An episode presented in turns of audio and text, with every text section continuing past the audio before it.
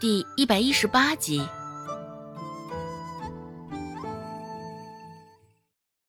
听了周芷说的话，那女人愣了一下，脸上的神色也明显有几分的错愕，着实没有想到周芷的拒绝会这般干脆利落。原本想着这小丫头也不过就十岁左右的年龄，怎么着？看在年龄辈分的差距上，周芷也会对他好言好色，绝不敢对他这般决绝。只是没成想。周芷这丫头性子还挺烈，女人脸上像是火烧一般，开口说道：“周芷啊，怎么说咱们也是一个村上的，我年纪比你大，你也得喊我一声嫂子。像这样的小事儿，对于你来说不过就是信手拈来而已，怎的还这般小气啊？”周芷解释道：“嫂子。”不是我小气，只是我得对你负责呀。毕竟生病也不是小事儿啊，其中的凶险不用我多说，你也应该知道。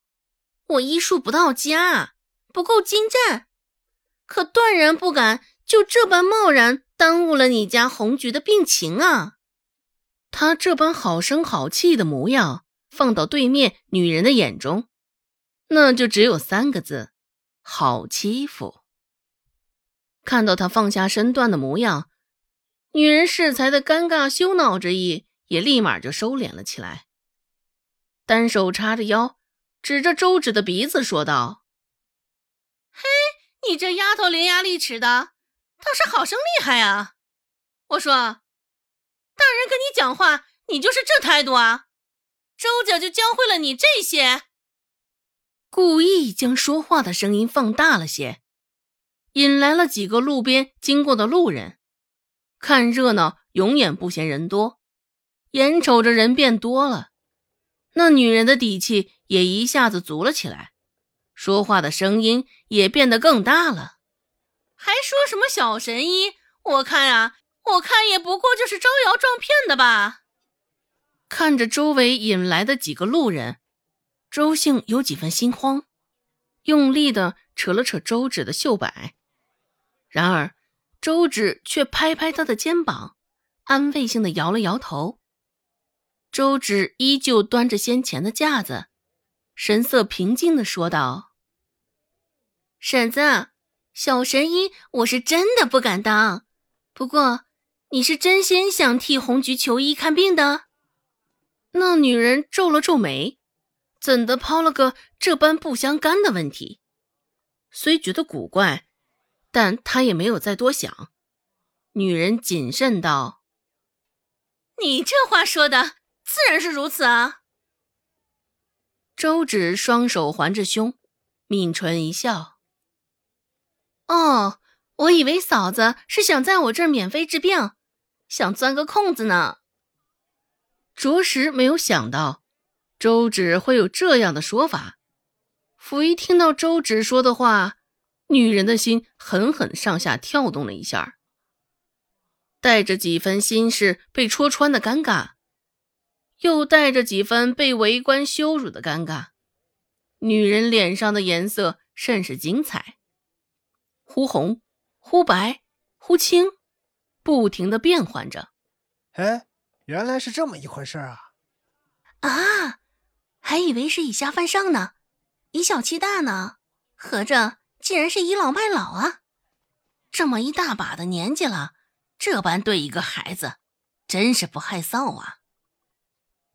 场面上才安静了片刻，周围那几个围观的路人就开始窃窃私语起来。而现在议论声也是一边倒，全都倾向于周芷。周兴瞪大了眼睛看着，愣是没有想到事情会是这样的发展。看向周芷的眼神中多了几分的骄傲，听着周围的指指点点，那女人也甚是不好意思，红着一张脸脱口大骂道：“你这死丫头，说什么呢？胡说八道的！当心我撕烂你的嘴！”这副模样像极了狗急跳墙。周芷啧啧了两声，说道：“啊，或许这其中有些许误会吧。只是我瞧着嫂子这般咄咄逼人的态度，着实是有点想要钻空子的意味啊。哎，要不我都拒绝了多回了，你还这般端着架子，非要我前去医治，是为何呀？”周芷抬着下巴继续说道。如若不是想钻空子，婶子就更应该将红菊送去镇上给大夫瞧瞧。我说过了，是我医术不到家，你家红菊的病，是我没本事。你，女人指着周芷的鼻子，却愣是找不到什么话，一瞬间竟被周芷堵得哑口无言。没有想到。先前那般低声下气的小丫头，说起话来竟像是刀子在她心上割一样，锋利无比，句句割肉见血。许是那女人觉得颜面上无光，在周围的指指点点中，就夹着尾巴灰溜溜的走了，也没有再与周芷争论上一句。他现在是完全认输了，就在周芷面前。